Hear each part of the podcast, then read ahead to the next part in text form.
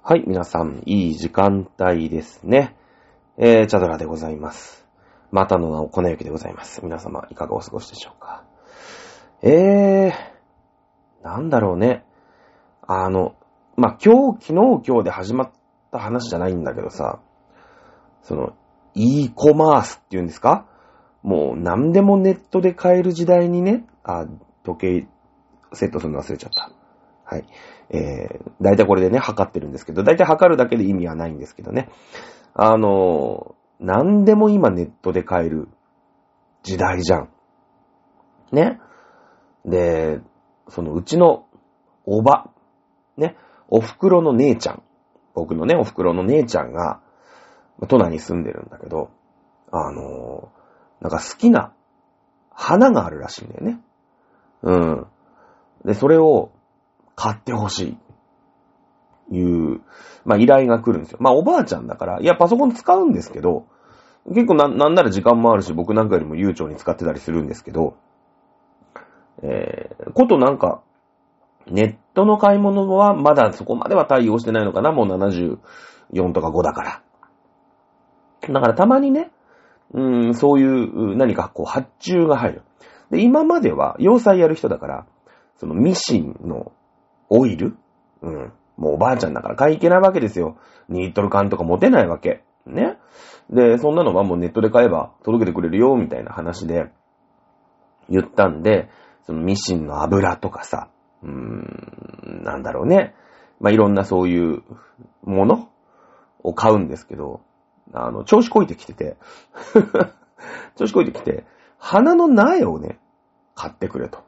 で、しかもその、なんか花の色が、ピンクが私は好きだとか、なんか、花が、ちっちゃい花が咲くのが好きだとかってこと言うので、なんかこと細かな発注が来たの。ね？いや、でも、生物だから、その、母の日のさ、なんか、花キューピットとかじゃないんだから、な、苗なんてね、そんなホームセンターで買おうなんて、買え、買うもんだなんてちょっと思ってるわけ。46歳、ね、えー、おいっ子としては。で、なんだろうね。調べたのよ。あの、検索したの。したらさ、普通にあんのね。なんか、苗も最近は家まで届けてくれんだよ。苗だよ。なんか植物の。だその、昔さ、うん、小学校とか中学校、中学校やんないかな。小学校の時に、こう、朝顔とかをさ、植え替えとか、あれ？朝顔は種から育てるのかな？なんか植え替えする時のさ、ちっちゃい、な、何？あの、ビニールみたいな黒いさ、鉢、鉢でもない鉢。なんか、ビニールのやつ。ね。あれが届くらしいのよ。でも生もんじゃん。ってことは、完全にその、いや、ほら、私、病、病、何、あの、商売人だからさ、このぐらいきっと発注があるだろうみたいな。だって育ちすぎちゃダメだし、ね、こう、ちょっと芽が出たなぐらいの時に、お客さんに届くようにしなきゃいけないわけでしょ、結局。だからめちゃめちゃ賞味期限短いわけじゃん。だって育ちすぎちゃったらなんか、こう、育てる楽しみみたいのもなくて、ね。で、まあほら、あのー、種植えても芽が出てこないなんてザラじゃん。私たちもほら、朝顔とか育てるとさ、だいたいこう、指でズボって穴開けて、そこに二つ種こう巻いて、みたいなこう、それを4箇所ぐらいにやるんだけど、まあ、種から芽、発芽しないなんてあるよね。多分種が溺れちゃったとかさ、うまく呼吸ができなかったとか、まあそもそも種が死んでたとか、あるじゃない。だからその、発芽は確認しないとさすがに、こう、待てど暮らせど芽が出ないとかだと、えー、それって何返金みたいな。ねえ、ことにもなるから、まあ、芽は出てる状態で送りたいけど、育ちすぎちゃったらダメじゃん。もう花になっちゃった意味がないじゃん。ねえ、だってそれをさ、こう、自分のポットに植え、植え替えたりするわけでしょ？買った人。ねえ。そんなことが、もう、だから、俺が今46歳で、まあ買うよ？私も Amazon とかさ、楽天とかさ、そういうので随分物を買う世代だとは思ってます、正直。今日も、なんか家帰ったら、あの、うち宅配ボックスがあってね、それをそこを開けて今日取ってきたんだけど、今日は僕はジップロックコンテナ、さっき料理やるから、あの、タッパーがとにかく足んなくなっちゃったから、ジップロックコンテナと、あとなんだっけな、ゆで卵を作る。電子レンジでゆで卵を作る、うーん、何？ほら、電子レンジでパスタ茹でま、茹でられますみたいなあるじゃん。あれの卵版。卵版。なんか生卵を立てて入れて、なんか孵化器、浮か器っていうの？孵化させる機械あるじゃん。ね。あれみたいなのの電子レンジに突っ込むみたいな。だワンチャンきっと、まあ、何十個に一個は多分ひよこがピーって生まれる感じなんだけどね。それが今日届きましたよ。なんかそういうのはさ、なんだろうね。あの、まあ、ネットで買う？みたいな、ね、えー、感じだと思うんだけど、なんか、苗まで買える時代って怖い、怖くない？なんか、もう、そのうちだけど、いやだって、その、新鮮お野菜さんはもう絶対普通に届くようになってるじゃん。ねえ、だって、なんかそういう世界になってくると怖いなって、リアルな店舗って何？っていう話にまあきっとなってって、きっとリアルな店舗はもうオワコンなんだよ。多分。だって、うーん、そうね。だからほら、映画にもうみんな行かなくなっちゃってさ、家でね、スマホでネットフリックスとか見てる時代になって映画館はもうオワコンだみたいな。もうなんかマニアが行くとこみたいなさ。そういう、こう、淘汰されてってね、どんどん街に絶対映画館1個あったんだけど、それがどんどんどんどんなくなってっちゃって、まあその、マニアがね、やっぱりアナログがいいよね、みたいなさ。そういう世界に今映画館ってなってるじゃない。まああとはもう、すごい大進化してって、その、なんていうの、4DX みたいなさ、もうなんか風は出るわ、あの、席は揺れるし、ねえ、ちょっとなんか、なんなら傾いちゃったりとかして、あの、なんか、アトラクションみたいなことになるわけでしょ？きっと、だから、ゴジラ2.0みたいな、なんだっけ？マイナス1.0だっけ？よく知らないんだけど、行かないから、ね？えー、とかに行くと、多分ゴジラが、こう、ズシーンズシーンって歩くシーンに合わせて、あの、なんだろう、僕たちの椅子も、こう、揺れたりするわけ。ドーン、ドーンって。で、きっとこう、ゴジラがなんていうの、変な火とか吐くときに、こう、前から風とかがね、絶対来るわけじゃん。もうだからなんだろうね。あの、それってもうアトラクションであって、映画館じゃないよねっていう、俺の中の、その 4DX の感じいや、これなんか、ドルビーサウンドとかさ、昔あったじゃん。なんかこの映画館に行くと、確かに2000円、2200円かかるんだけども、すげえ音がいいみたいな、その、なんとかチャンネルみたいなさ、ね？あの、5.1チャンネルなのか、7.5チャンネルなのか、2チャンネルなのか俺は知らないけど、よく、そういうの詳しくないから。ね？詳しくないけど、なんかそういう臨場感のある、う、音、みたいなのは、なんかまだ映画の延長線上だったじゃん。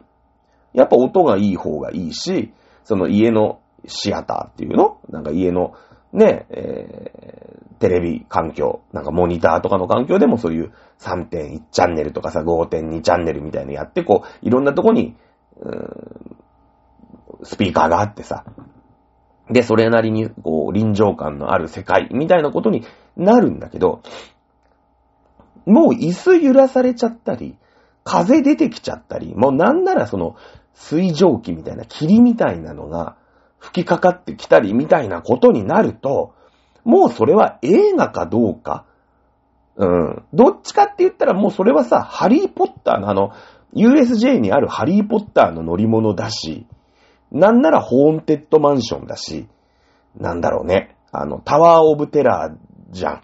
だってもう最終的には、400人入る映画館の床が抜けてズボーンっていうね、その下に20メートルフリーフォールする映画館がもしできれば、ね、座席ごとゴーンって落ちればいいわけじゃん。なんか、そういう、そういう世界観の映画だったらいいわけでしょ、きっと。奈落の底に落ちている時に、最終的にタワーオブテラーみたいなさ、でっけえ、なんだろう、100メーターかける100メーターのタワーオブテラーだったらいいわけじゃん。で、きっとそんなのできちゃうじゃん、今の世の中の技術の推移をなんとかすれば。ね。だからあれはもう映画じゃないから、その映画オワコンっていうのもその映画とじゃない何かにしていくっていう、こう、先進的なね、一番のそのトップはトップみたいな。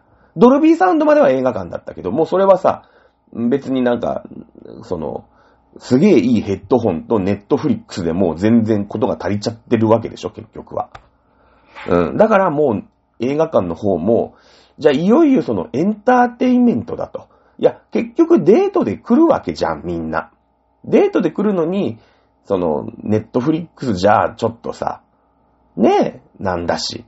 みんな見たいよ、みたいな、そういうの、集まるところみたいにすると、それはもうエンタメだから、ディズニーとか、ね、ディズニー行くとほらもう1万、今1万2000円とかかかる時代だから、入場券だけで。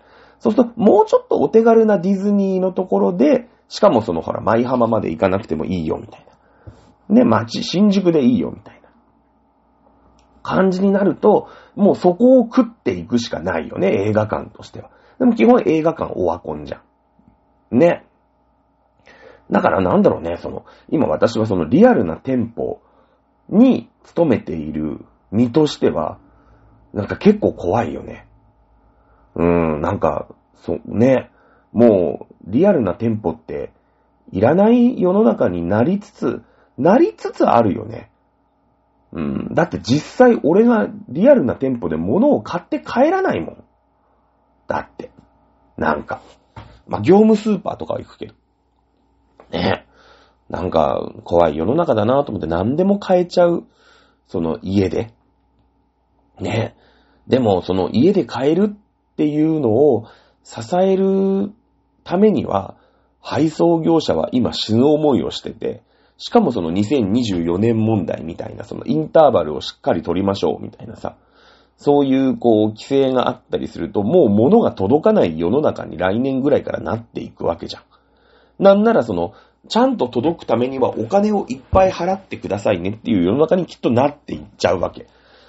ね？そうするとこう、何でもかんでも今は買えるけど、その、リアルなお店がどんどんなくなっていくじゃない廃れてっていくから。で、その後、なん、なんでもかんでもが時間通りに届きませんみたいな。で、結構ネットで買うとさ、メール一本で、いやいやもう届きませんよみたいな。あの、ちょっと入荷遅れましたみたいなこと平気で言う世界になってきてるから、なんかその当たり前に物が届かないっていう不便な世の中にこうなっていくんだろうね、きっとね。何でも家が、家にいて買えるんだけど、届くか届かないは、あなた次第みたいなさ。うん。そういうなんか世の中になっていくんだなっていうのを最近感じるよね。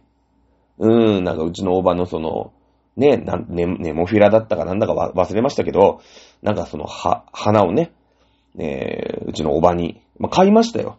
ね。いやいや、まあまあ、5000円ぐらい全部で。うん。まあまあね、おばあちゃん高校ですよ。まあ、子供もいないんですよね、おばには。子供いないんで、僕がこう唯一のその世代で言うと、こう、なんての？うん、おいっ子の世代なんだよね。まあ、うち、僕は妹がいるんですけど、妹嫁いじゃいましたから、ね、いわゆる直系の、うん、子供世代って言うと僕だけなんでね。まあ、せいぜいね、親孝行、お、おば孝行をね、えー、していきたいなと思いましたけど、そんなことを、なんか感じるよね。うんだ、この、こん、この後どうなっていくんだろうね。本当に全部のものをネットで買っていくような世の中になっていくのか。いや、そんなこと言ったってどんどん人が減るわけでしょ。日本という国はもう人口が減少して、あと30年したら7000万人ぐらいになるっていう世の中になると、やっぱこう、不便っていうものを享受していかなきゃいけなくなるわけだよね。だって、その配達する人もいなくなるしさ、ね、物を作る人だっていなくなるだろうし、ね、えー、物が、こう、リアルに買えないっていう世の中になっていったときに、いや、実は商店街みたいなつながりの方がいいよね、みたいなね。まあそういう世の中にこう戻って、どんどんダウンサイジングしていかなきゃいけないわけじゃないですか。今が一番膨れ上がっててね。うん。こっからどんどんどんどんこう、人口が減るわけなんでね。で、実際どういう世の中にねえ、なっていくのかっていうのが分かってる人がきっと金儲けができるんだろうね。だってほら、そういう、ねえだって、アップルがさ、こんなになるって誰も思ってないじゃん。ねえその時にさ、100万円ぐらいアップルの株買ってったら、今頃ね、なんか20兆円とかになるわけでしょ、きっと。ねえ。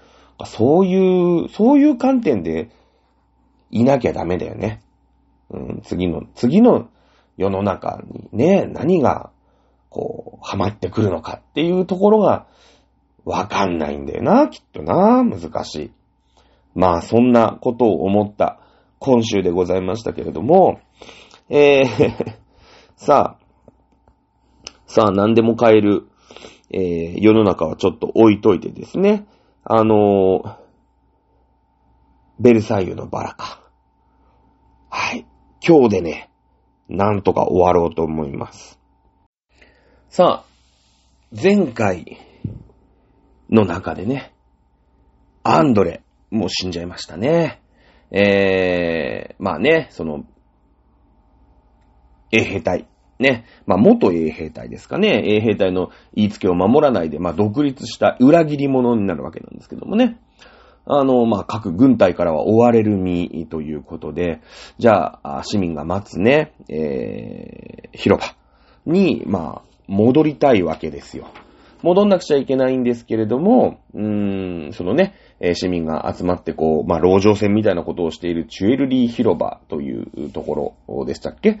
えー、にですね、戻んなくちゃいけないんですね。ただまあ、行く先々でやっぱり軍隊が待ち構えていますので、あのー、まあ、決死の突撃でなんとか戻ろうというふうに覚悟を決めた時に見張りに見つかっちゃうんですね。えっ、と、と、さにオスカルは銃を取り出してその見張り、石膏を撃つわけですけれども、その見張りが撃った銃弾が、うん、アン、あの、アンドレに直撃するわけですね。アンドレの左胸を貫くというわけでございます。そしてアンドレは、まあ、えー、命をね、えー、そこで、まあ、終わらせるということで、アンドレ亡くなっちゃいます。ね。えー、まあね、えー、せっかく前、まあ前日というかね、結ばれた夫婦である、まあ、オスカルと、オスカルとアンドレなんですけれども、まあ、旦那さんの方ですね。アンドレ死んじゃうと。いうことでございます。まあ、オスカルはね、もう自暴自棄になって、やけのヤンパチになって突っ込んだりとかね、あの、ね、軍隊に突撃をしたりとかですね、やけのヤンパチするんですけれども、まあ、ただね、犬死にしたんじゃ、死んだアンドレが浮かばれないですよね。ということで、なんとかね、えー、残りのこう、気持ちを立て直してですね、まあ、アンドレンが愛したその市民たちの活動を、まあ、最後まで支援するんだという、まあ、心持ちでですね、えー、戻ってくるわけですよ。ね。で、えー、例のバスチーユ牢獄襲撃事件。いうことになるわけですね。バスチー両国。まあ、守る方はね、軍隊100人ぐらいしかいないと。で、攻める方はね、市民がもう何万人も取り囲んでるんですけど、まあ、なんせ市民ですから。ねえ、その軍隊対市民。だって、ねえ、今、普通に市民、ね、私たちが自衛隊100人相手にしたってね、戦争にならないじゃないですか。ね、やっぱり武器の量とか、武器のその作戦とかさ、ね、えー、そういったもの、全然自衛隊の実践経験のある人の方が当然あるでしょうから。ね、右合の州なんですね。なかなかこのバスチウ牢獄、大体、やいのやいのね、大軍が取り込ん、取り囲んでるわけですよ、市民はね。だけども、やっぱり、こう、バスチウ牢獄、守る方がやっぱ楽だからね。牢城戦ですから。いうことで、市民はバッタバッタ死んでいくわけですね。そこに、オスカル登場と。ね。えー、あの自分の愛した夫、アンドレの、まあ、愛する市民たちの活動に参加するということでですね、もうやけのやんぱちになっていたんですけども、気を取り直して指揮官として戻ってくるわけですね。えー、指揮官がビシッとしていれば、まあ、多勢に無勢というか、ね、えー、市民の方は人手がいっぱいありますから、ね、えー、しっかりこう弱点をついた攻撃ということで、えー、形勢逆転、バスチュー牢獄も、まさに今落ちようかというところまで来るわけですね。えー、今度バスチュー牢獄側に関しては、ね、いきなり形勢が逆転するわけで、今までなんかもうね、それは1万も2万もいるかもしれないけど、やいのやいの言うばかりでね、えー、突撃を繰り返すばかりで、どんどんどんどん屍の山、もうどんどんどん打っていけばいいわけですから。ね、あ、これは守れるなと。え、思ったところに的確に、こう弱点をついてくるね、指揮官が、まあ、現れるわけですね。えー、アンドレが指揮を取っていると。誰だと。ね。誰が来たからこんなに市民はね、えー、いい塩梅の攻撃をしてくるんだということでね、そうすると金髪のお姉ちゃんが指揮を取っているのが見えるわけですね。あの女だと。ね。あの女に集中的に砲撃を加える後の人はいいと。どうせ右合の衆だと。いうことですね。えー、オスカルに一人に、まあ、狙いを定めて一斉射撃をします。まあ、剣の技ではね、天才的なオスカルですけれども。そりゃね、もう、集団でね、銃一斉射撃をしてしま、されてしまえば、一斉放火をね、受けてしまえば、まあ、撃たれるわけですね。撃たれるわけです。というところで、最終話でございますね。もう撃たれてます。オスカル撃たれてます。ね。えー、当たりどころ。まあ、歴戦のね、やっぱり、こう、実践経験のある人、まあ、人の死というものも、当然いっぱい見てきているでしょう。もう、オスカルは死を悟ります。まあ、ただでさえ肺結核に、あの、侵されていて余命半年弱というふうに言われていましたので、まあ、死自体はもう、ある程度受け入れている。そして自分の愛するアンドレももう、先に旅立っているわけですね。えー、まあ、死はもう悟るわけです。でも死をもう、うーん、受け入れるというか、まあ、あの、アンドレの元に行けるぐらいの、こう、うーん、あれですね、心持ちでしょうね、おそらくね。うん。まあ、みんながね、オスカル隊長が撃たれたということで、周りにドヤドヤドヤドヤって来るわけですよ。やっぱ心配ですよね。カリスマ隊長ですからね。うん。そこでね、もうオスカルは言うんですよ。ね、自分が来たことで、えー、形勢が逆転。もうあと一押しすれば、バスチュー牢獄が落とせるぞと。うん。いうところなんですけども、やっぱ自分が撃たれたと。いうところで、その、一旦、一旦砲撃中止。一旦攻撃やめ。オスカル隊長が撃たれたぞってこうパニックになってるわけですよ。ねえ。えー、で、そこで、えー、オスカルは言うんですね。もう死は悟、自分の死は悟っています。砲撃の音が聞こえなくなったのは何事だと。ね。えー、とにかくバスチーユの牢獄に向かって大砲を撃ち続けなさいと。撃てと。私の最後の命令だと。まあ言うわけですよね。うん。えー、それ、えー、もちろんね、そのオスカルが撃たれてるわけですから、まあ囲んでいた、まあアラン班長ね。うん。あの、元衛兵隊の、まあ部下だよね。アラン。ね。えー、はじめみんな付き添ってさ、隊長隊長、大丈夫ですか？ってやってるんだよ。ね。だけども、こう、元衛兵隊、アランは、ね、えー、自分の隊長に敬礼をして、戦いに赴いていくわけですね。で、アラン班長がね、えー、自ら戦いに、もう、オスカルほっぽいって戦いに行くわけですから。ね、衛兵隊の隊員も敬礼をして戦いに行くわけですね。うん。それでもちろん戦いに行くわけですから、大砲をさ、バンバン撃って、ね、えー、バッシュ牢獄をなんとか陥落させようと。いう攻撃をしているわけですね。まあ、オスカルはね、行けと。攻撃しろと言ってるわけですから、周りにまあどんどん人がいなくなっていって、えー、路地でね、横たわっていると。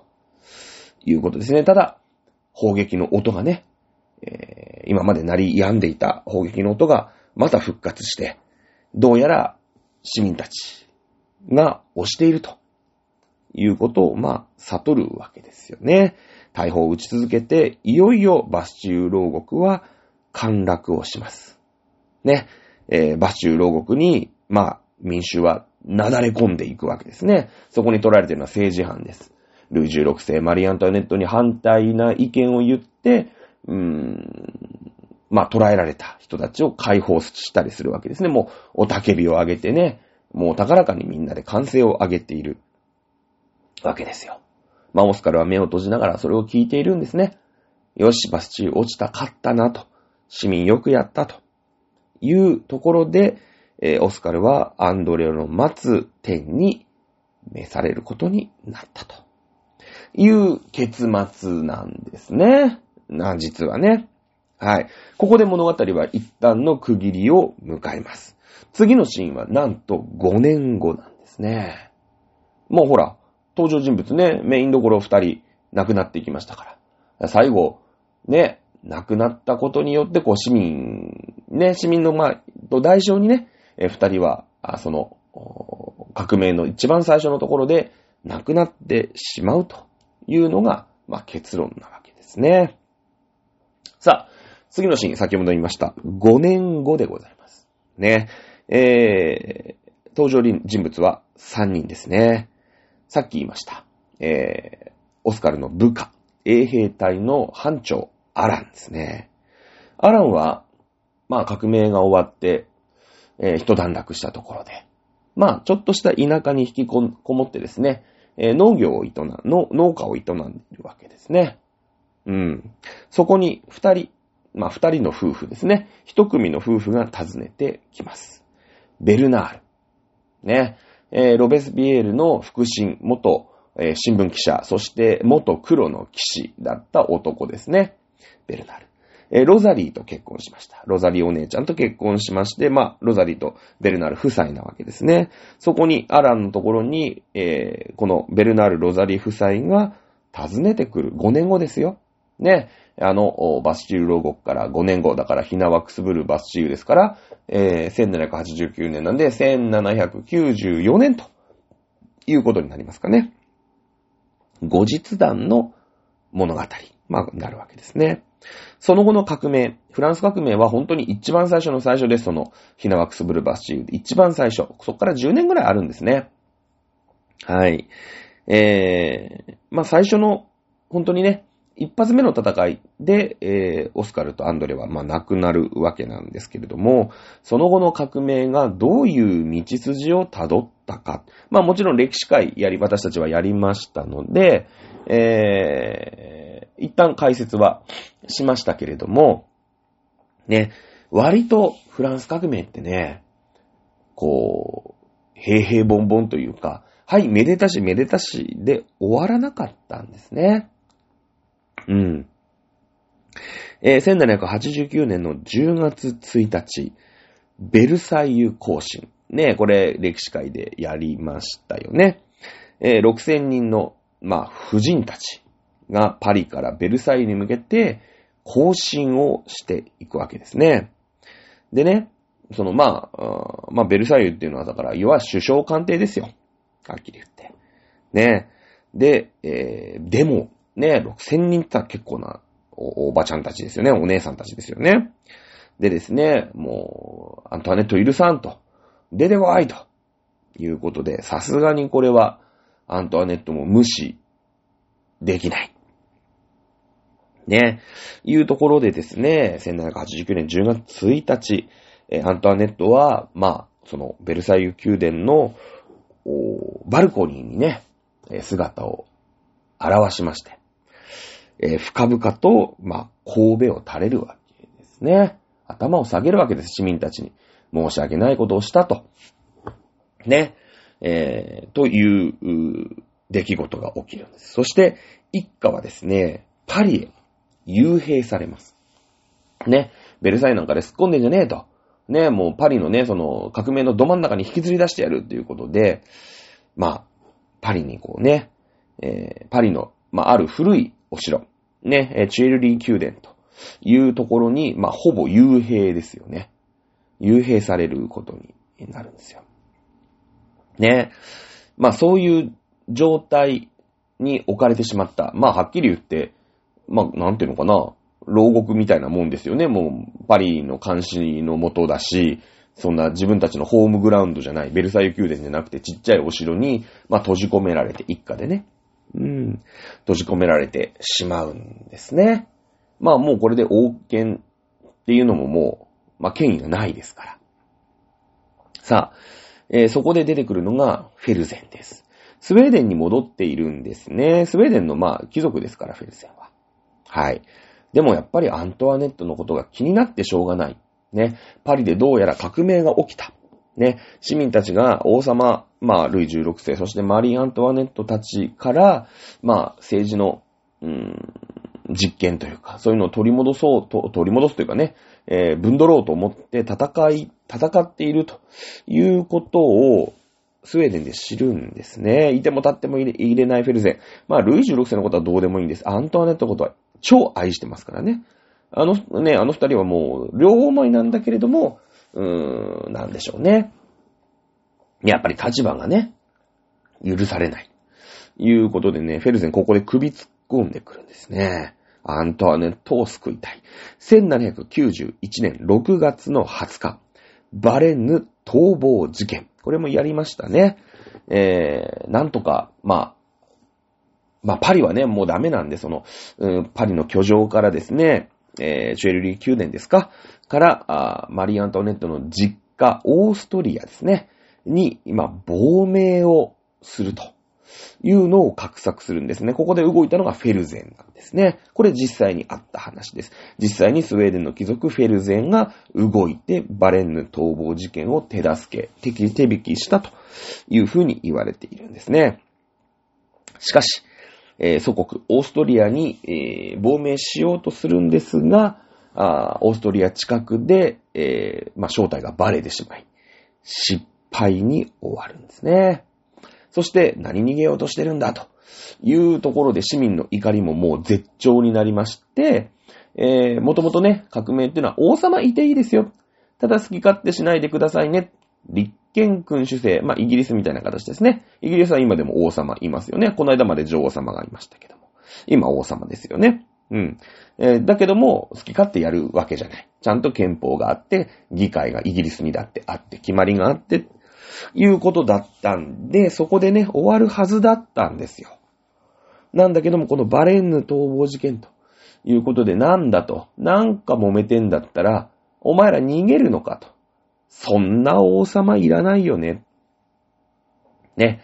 いうことになりまして、このフランス革命が一歩、まあ、先に進むというか、まあ、一歩過激になってくるんですよ。なんなら王様いらないよね。やっぱいらないよね。逃げちゃうんだし。ね。じゃあもう王様なんて、ね、ぶちのめしてしまって、殺しちゃって、俺たちが、ね、政府っていうのを作ろうぜいうふうに、まあ、えー、革命が一歩進んじゃうことになるんですね。はい。えー、1791年、バレンヌ逃亡事件は6月20日です。そして9月3日にフランス憲法が制定されます。まだこの時点では王様いてもいいけど憲法には従ってくださいよが、まだ優勢だったんですね。ただし、えー、9月30日に国民議会が開幕します。そして10月、あ、ごめんなさい。国民議会が解散します。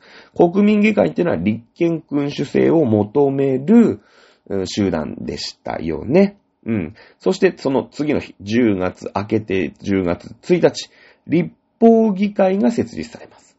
この立法議会ってのは共和制。つまり王様なんかいらないよ、殺しちゃえよ。いう人たちです。このバレンヌ逃亡事件からまだ3ヶ月しか経ってないですけどもね。えー、王様逃げちゃうんだったら、そんな立憲君主制なんつってね、王様王様なんて我々が持ち上げて、ただ王様は自由にしないでね。ね、えー、でもある程度の権利は与えてあげるからね。まあ贅沢な暮らしもできるでしょう。ね。っていう風に思ってた国民議会は、まあ解散になるわけですね。そりゃそうでしょ。だって王様逃げてんだよ。そんな王様を国の代表としていただいてね。うん、フランスっていう国、みんなが市民ね、こんだけ盛り上がってる市民が納得する納得しないですよ。はっきり言って。ねえ。で、亡命して、ね、近くまで行ったんだけども連れ去られて、もう、また、王様、マリアンタネットとルイ16世、まあ、あと子供たち、またパリに引きずり戻されるんですね。うん。もう、馬車で戻るんですから、市民たちがもう、ねえ、ほら、昔のさ、なんかテロとか暴動とか見るとさ、なんか偉いやつが乗ってる車をもうゆっさゆっさ揺らしたりするじゃない？あの、日本代表がボロ負けして帰ってきた時のあの、ほら、生卵ぶつけられるバスとかさ、あの感じよ。あれ3日間かけてね、パリの街にこう、引きずり回されて、戻ってくるんだけど、もう市民がゆっさゆっさこう、馬車をね、うん、取り囲んで、3日間。ね、えー、マリー・アントワネットの髪は、ね、そのパリに戻るまでに全部白髪に生え変わったという伝説も残ってるぐらいな感じですよ。ね。ということで、王権の権威は、まあね、失墜しまして、10月1日、立法議会、ね、国民議会になったら、まだ王様は生きていられましたけれども、この立法議会になって共和制王様いらないよ、という議会に変わってしまったんですね。はい。えそして、え翌1792年の8月10日。まあ、えー、ここはね、歴史会で、えー、はないので、まあ、さらっといきますけども、8月10日事件という、まあ、クーデターですかね。えこういったものが起きまして、完全に王権が停止されます。だから王様はただの人になったわけですね。偉くもなんともない。なんなら犯罪人です。はい。えー、1792年の9月20日。まあだから8月10日事件から1ヶ月後ですね。国民公会は、えー、国民公会ってのは、さっきの立法議会は、あの、恩恵的共和制でしたよね。うん。まあまあ、王様いらないよね。だけどそんななんか、まあ過激なね、うん、ことは言わないけども、王様は徐々にこう、やめてってくださいって。ね。まあまあその辺で悠々自適に暮らしてくださいって。私たちが政治やりますから、いうのが立法議会です。この頃はもうね、国民公会という、また一つ、過激な、ね、えー、もう暴力を使って、特に王様犯罪人だから殺してしまえ。あいつら生かしたら何するか分かりゃしないっていう議会に変わってるんですよ。ね。えー、国民公会が共和国宣言をするんですね、ここで。で、完全にその王様、王王様の、まあ、権威というものは一切なくなります。ね。えー、共和制に、まあ、1792年だから翌、翌日だね、えー、9月の21日からフランスは共和制に移行するわけですね。そして、えー、ロベスピエール、見ましたよね。ロベスピエールはほら結構過激だったじゃない。ね、市民派の過激な人たちに、えー、国民公会のね、代表を務めています。ロベスピエールによる国王の処刑が決定されるんです。ほら、国民公会はさ、あの、結構過激だから、とにかく王様は殺せっていうね、王様はいなくていいですよじゃないんです。王様は殺せになってるわけです。ね。えー、国民公会で多数決が、まあ、取られて、361対360、たった一票差ですけれども、ルイ16世の処刑が決定されます。ね。処刑がね、議会で、まあ、国民公会という議会。これはだから合法ですよね。その、今まではさ、だって、三部会っていうのが、普通ちゃんとしたね、議会で。テニスコートの誓いみたいなのはさ、まあ、おままごとじゃないけど、まあ、非合法組織だったわけよ。ね。えだけども今回も国民公会がフランスの正しい議会ですよ、ということですので、その正しい議会が361対360で、ルイ16世の処刑を決定したということは、これはもう合法的にルイ16世は処刑されることになるわけですよ。ね。はい。え、1793年1月21日、ルイ16世は処刑、執行されて、まあ、亡くなるわけですね。そしてそれだけじゃ飽き足りません。1793年10月16日、まあ、そっから約8ヶ月後ですね。12時15分。マリー・アントワネットも同じく、えー、ギロチンで処刑される。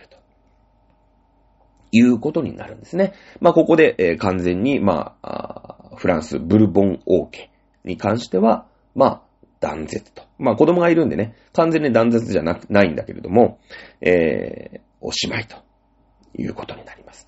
で、それをね、その国王の処刑を、まあ、主導していたロベスピエール。そして、その、まあ、腹心というかね、サンジュストという、まあ、あの、なんです暗殺者いるんですね。あの、ほら、さっきも言ったんだけれども、この物語はさ、アラン、ね、え衛兵隊の班長アランと、ロザリー・ベルナール夫妻が語っている後日談なんですよ。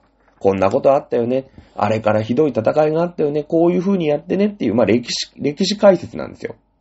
あの、一応ね。うん。えー、なかなかこう、うまいこといかないもんだねっていう風に3人がお話ししてるという風に理解してください。ね。えー、国民公開のロベスビエール、そしてその腹心サンジュスト。ね。で、ほら、あの、ロベスビエールの部下だったんだけれども、ちょっとロベスビエールって過激だし、ちょっと、ちょっと離れようって言ったのが、だから今ここで喋ってる、ベルナールっていう新聞記者ってことになるわけでしょね。だからちょっと抜けたんですよ、そのグループを。だからまあ冷静に喋ってられるんだけどね。えー、ロペスビエール・サンジュストはですね、国民公開で恐怖政治というのを、まあ、引くわけですね。とにかく、うーん、自分たちに反対する奴は片っ端から捉えて処刑をしていくという政治を、まあ、やったわけですよ。これ恐怖政治って言うんだけどね。国民公開。なぜか。ね。やっぱりさ、まあ半分半ばクーデターみたいなもんで、もちろん人気はあったよ。その、王様憎し憎しって言ってさ、マリー・アントワネットとか、ルイ16世がいた頃はさ、あいつら殺せ、あいつら殺せっていう市民がいたんだけど、もう実際殺しちゃったじゃん。ね、処刑してるわけですよ。そうなってくると、じゃあお前ら頑張れや、ということになるんですけれども、いや、実際ね、もう、なんで、なん、その100年も200年も300年もさ、ブルボン王王家。ね。ルイ14世、ルイ15世、ルイ16世とかさ、それこそね、その三重士ダルタニアンの時代のルイ12世とかさ、ね、フィリップ何世とかそういう時代からずーっと王様が政治をやってきてるわけじゃん。で、周りの国はみんなそういう王様、ね、がやってるから、やっぱ低く見られちゃうよね。何を若造がと。ねえ、血統だって良くないしさ。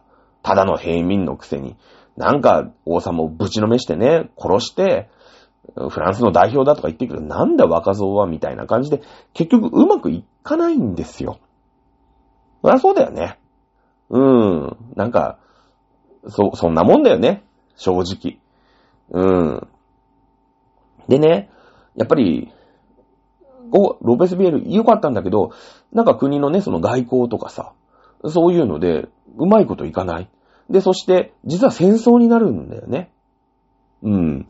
だって、他の国はさ、まだ王様がいるわけで、そのフランスの流れが、自分とこ来たらやばいよね。自分だって王様なんだから。ね。だから、そのフランスを倒そうとするじゃん。当然。あんななんか市民の代表みたいなやつはダメで、ぶっ潰して、ね。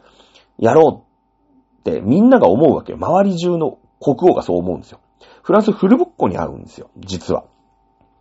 ね。で、ほら、よーく、よーく考えて。ね。戦争してさ、金使いまくってさ、市民の生活が苦しくなったから、王様アントワネットな、なんだっつって、革命って起きたわけでしょ？はい。えー、まあ、ロベスビエールがね、国民公開の代表として、まあ、政治を取り仕切ってるんだけど、結局戦争し、戦争にフランスは突入してって、フルボッコになっていくわけじゃん。負けていくわけじゃん。戦費拡大するわけじゃん。国民の生活は貧しくなっていくわけじゃん。何にも変わってないんだよ。ね。で、その半ばクーデターみたいなことで、ロペス・ピエールは政権を取ったから、そう最初国民の支持があるときはいいんだけれども、えって思ったら、国民の支持失っていくよね。うん。で、それがやっぱりロペス・ビエラは怖いから、ちょっとでも自分に反対するやつとか、うん、ちょっとでも自分に意見するやつとか、片っ端から捉えて毎日のように処刑してんですよ。これってさ、なんていうの？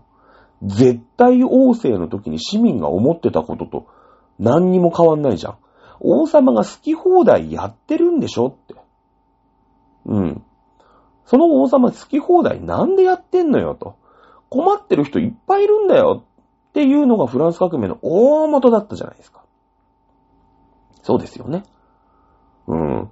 で、ロペス・ビエル。それは市民代表なのかもしれないけど、あいつなんだと。ね？なんかちょっとでも気に入らないこと言ったら処刑だ処刑だってってみんなぶち殺してる絶対王政じゃんって。変わってねえじゃんって市民が気づくんですよ。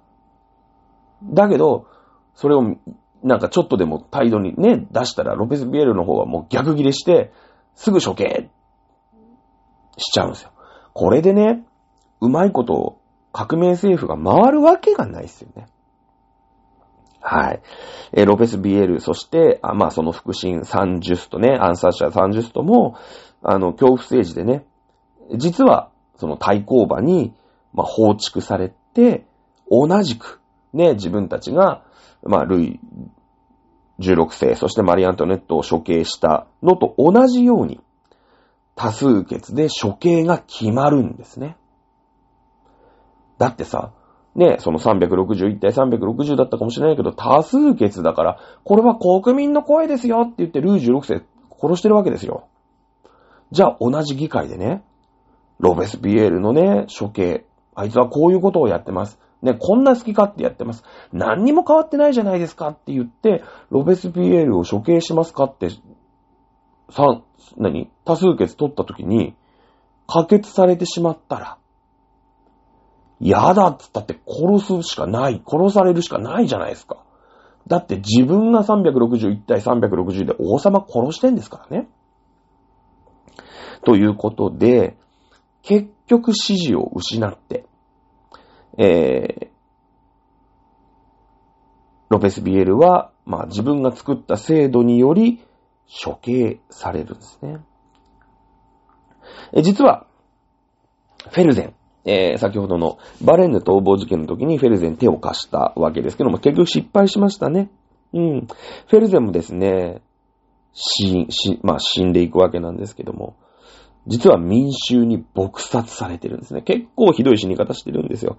フェルゼンはフェルゼンでね、その、まあ、母国のですね、その、後目争いにね、ちょっと巻き込まれまして、ね、えー、そのフランあ、王太子が、まあ、自己死をするんだけども、あいつがね、えー、毒持ったんじゃないか、みたいな、ちょっとこう、難癖みたいのを市民につけられましてですね、あいつやっちまえって、実はフェルゼンも、撲殺ですよ。殴り殺されるんですよ。ね。結構、そのフランス革命、はい、王様殺しました。市民の世の中になりました。シャンシャンシャンじゃないんですね。まだフランス革命この5年後ですから、全然終わってないんです。実は。で、フランスはね、他国にボッコボコに攻められて、やべえやべえやべえってなるじゃない。そこで登場するのが、ナポレオンなんですね。戦争の天才ナポレオンです。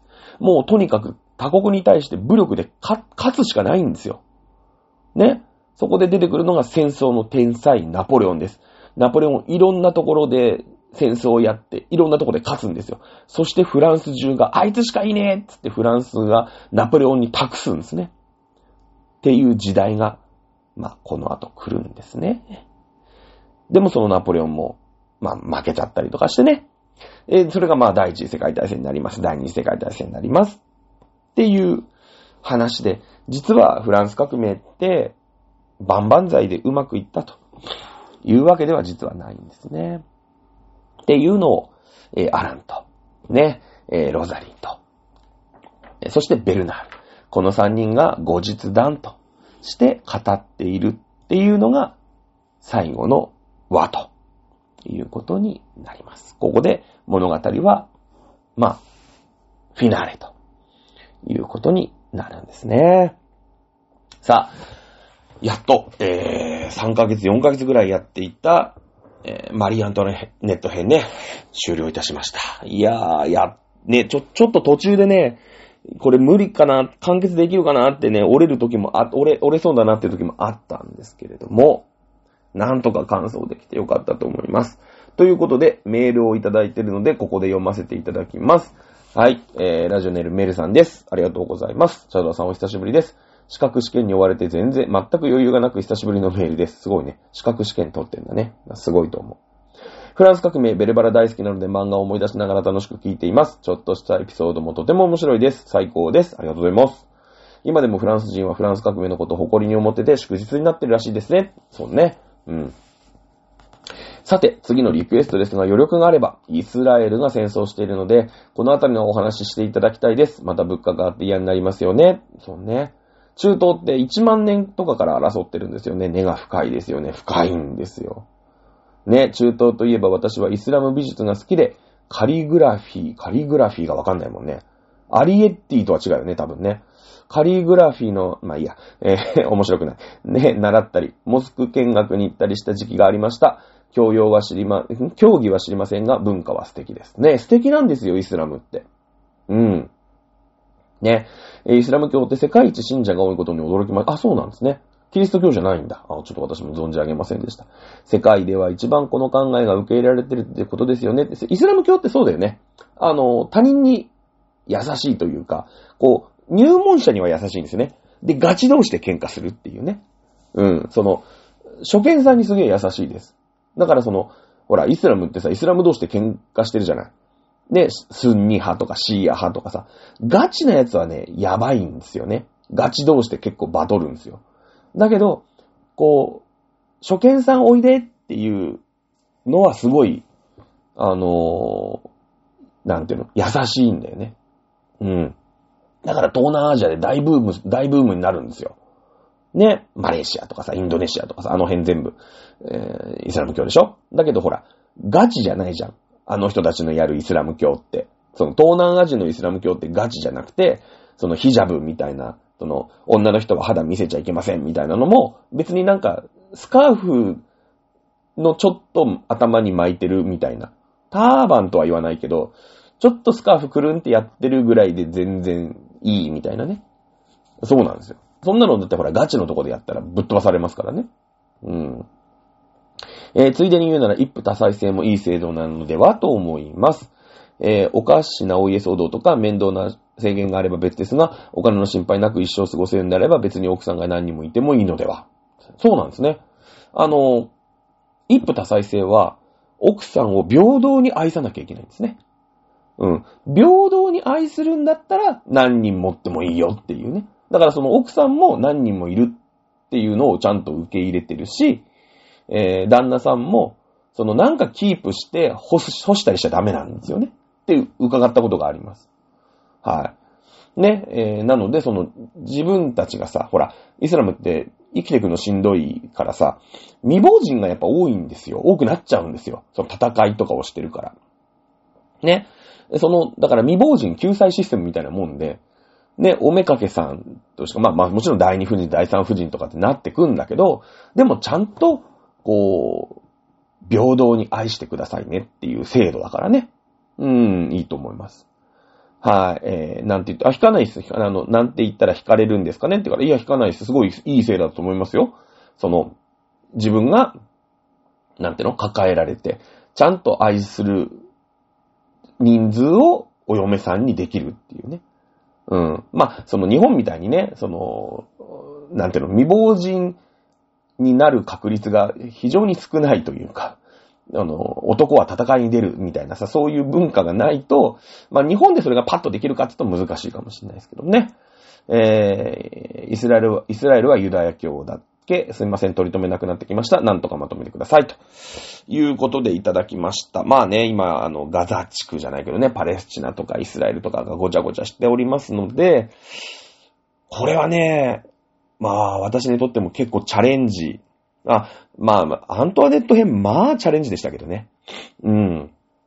でしたけど、まあ、えー、なるべく偏らなく。ね。なるべく、うん、なんていうのかな。その、ディスらなく。ただ、私自身がね、あの、政治的な思想がやっぱりどうしてもちょっと強く出る人なんで、難しいかもしれない。正直厳しいかもしれないけど、できるだけ偏りなく、イスラエル・パレスチナ問題をやっていければなと思うんですけどもね、ものが12月でしょ。12月ね、忙しいんだよね。うーん、忙しいんですよ。なので、もしかしたら1回2回パスとかあるかもしれないんですけど、まあ、そこはね、えー、ご了承していただければと思います。はい。えー、来週からはですね、一応、あのー、イスラムと、まあ、パレスチナ問題ですかね、えユダヤと、ね、キリストとっていうところに行けばいいんですけど、これはね、そうだね、ベルバラのね、30倍ぐらい完走できない可能性があるなと思っておりますが、えー、チャレンジしていきたいなと思います。さあ、えー、とりあえずのところはね、えー、ま、マリアントワのネット編というか、ベルサイユのバラ編完結ということでですね、えー、今日は5分ぐらい早いですけれども、ここで終わりにしたいと思います。来週お楽しみください。さよなら。